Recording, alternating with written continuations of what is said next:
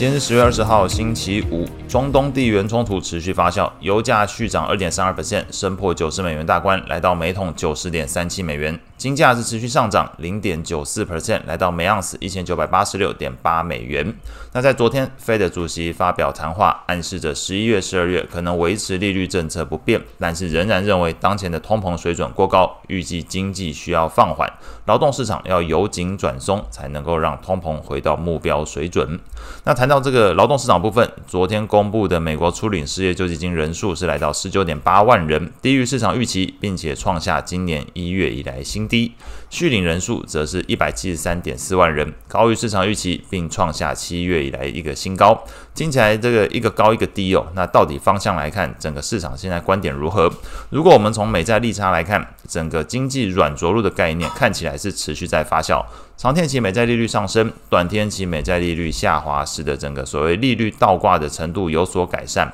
目前来看，十年减两年的公债利差只剩下十六个基点的距离哦。那多的时候，后之前是达到八十个基点的差距，现在只有十六个基点。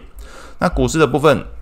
昨天中场来看，美股五大指数仍然是持续全数收黑，罗素两千指数跌幅一点五一 percent，表现最差，其次是费半下跌一点三四 percent。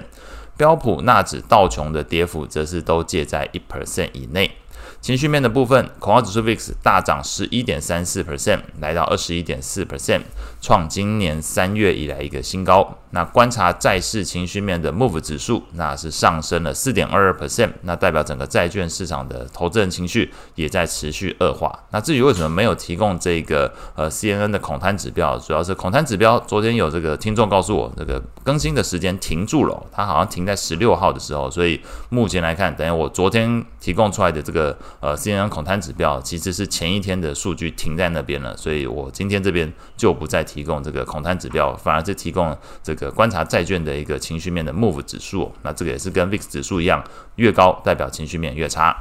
整体盘面上来看，股市上这个除了 VIX 指数 ETF 上涨五 percent 之外，其他我主要观察的主要的 ETF 都是全数都来看都是下跌。那相对抗跌的三个可能是落在 MSCI 欧元区 ETF 是小跌零点三六 percent，股债六四配置的这个 ETF 则是下跌零点五二 percent。大型股为主的标普五十 ETF 下跌零点七 percent，类股的部分，十一大类股全数下跌。那相对抗跌的是在这个通讯下跌零点一 percent，能源下跌零点一七 percent，科技类股下跌零点五七 percent，是相对抗跌的三个族群。那昨天来讲，当然还是有股票在上涨嘛，毕竟财报有在公布。那这个领涨的股票包含 Netflix 上涨十六点零五 percent，AT&T 上涨六点五六 percent，Verizon 那上涨一点七一 percent，是昨天让整个通讯族群基本上很接近持平的一个状态的呃主要领涨的股票。能源的类股来看，表现最好的应该是马拉松上涨一点一八 percent。那科技股的部分，销售力公司那 CRN 是上涨一点七 percent。美债利率的部分，美国十年期公债利率昨天中场是上升八点七八个基点，收在四点九九八 percent，持续挑战近十六年新高。两年期利率下滑六点四个基点，收在五点一六三 percent。那在 Fed 官员谈话的部分，刚刚前面已经提过 Fed 主席鲍威尔的一些观点了，但是针对一件事情可以再做补充。主席认为，这个近期美债利率上涨表示，那可能他认为来自于美国经济表现强劲以及。Fed 本身在做 QT 造成的影响。跟整个通膨预期是无关的，所以他把整个重心又拉回来了，认为自己，因为如果你认为这个是跟通膨预期无关，那你目前的操作方向就是回归到美国经济，或者是持续做 QT。那持续做 QT 当然是必然的，但美国经济的这一部分显而易见，它整个言谈开之中就是希望把美国经济去做呃进增速放缓的一个动作，来让通膨能够明确回落到两 percent 的目标。这大概是整个做昨天谈话里面针对于近期利率上涨，那这费德主席给出的观点是美国经济强劲以及 QT 的影响。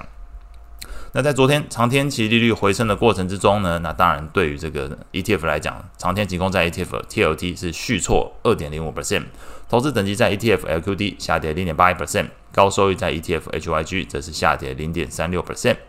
外汇市场部分，地缘冲突是持续利多瑞郎。那中场来看，瑞郎升值零点八 percent，收在零点八九。同时，它也是昨天这个呃涨跌幅变化最大的货币。美元指数则是在接收到 Fed 主席传递出短线上可能维持这个利率政策不变之下呢，有所拉回，贬值零点三一 percent。那美元指数是收在一零六点二三。